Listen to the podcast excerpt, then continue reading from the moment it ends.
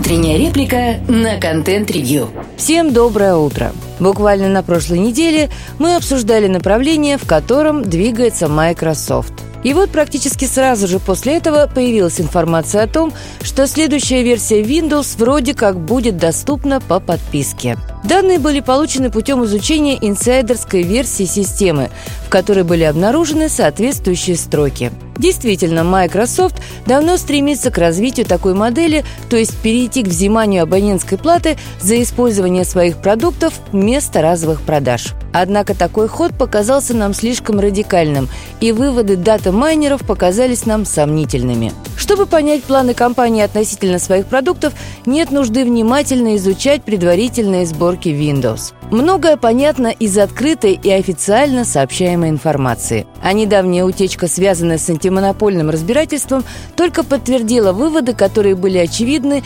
еще 2-3 года назад. Корректировки связаны разве что из-за бума нейросетей. До его начала акцент был на переносе всего в облако. Почва для такого переноса должна была быть обеспечена бурным развитием 5G и скоростного интернета. Концепция подразумевала своего рода возврат к мейнфреймам, когда у клиента остается лишь набор устройств для доступа к сети, а все данные ИПО находятся в дата-центрах корпорации. Сейчас ситуация немного изменилась, и теперь в роли серебряной пули выступает искусственный интеллект. Он должен и добавить какие-то действительно новые функции, которые бы отличали новую версию Windows и поменять пользовательские привычки и обеспечить привязку к облаку и подпискам, и даже, как выяснилось, снизить input lag в облачных играх. Но безальтернативный перевод самой операционной системы на подписочную модель а-ля Office 365 выглядит сомнительным. Конечно, это акционеры и менеджеры, о таком могут только мечтать,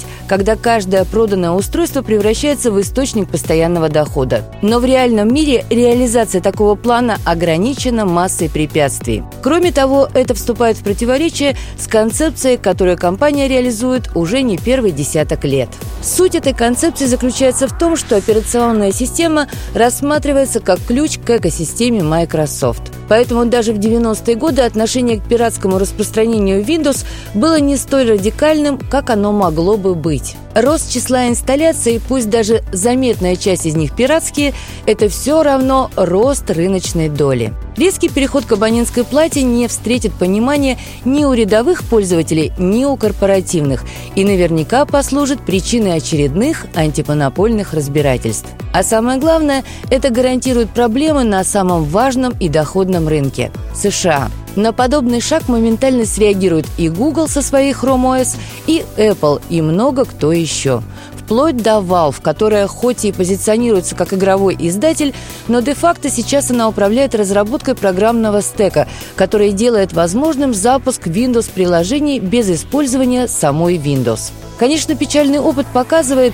очевидные саморазрушительные последствия не являются гарантией того, что тот или иной шаг не будет сделан. Но реальные возможности компании вряд ли позволяют даже попробовать такой трюк. Реакция клиентов, конкурентов, акционеров и регуляторов слишком уж предсказуема. Более вероятно, что новая версия Windows будет еще более активно навязывать платные сервисы Microsoft.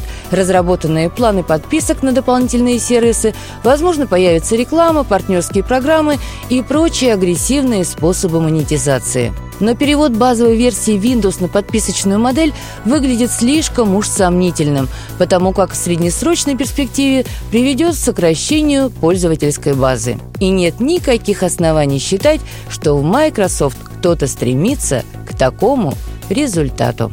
Слушайте наши подкасты на Яндекс Музыке, во ВКонтакте, Google и Apple подкастах. Всем хорошего дня. Пока-пока.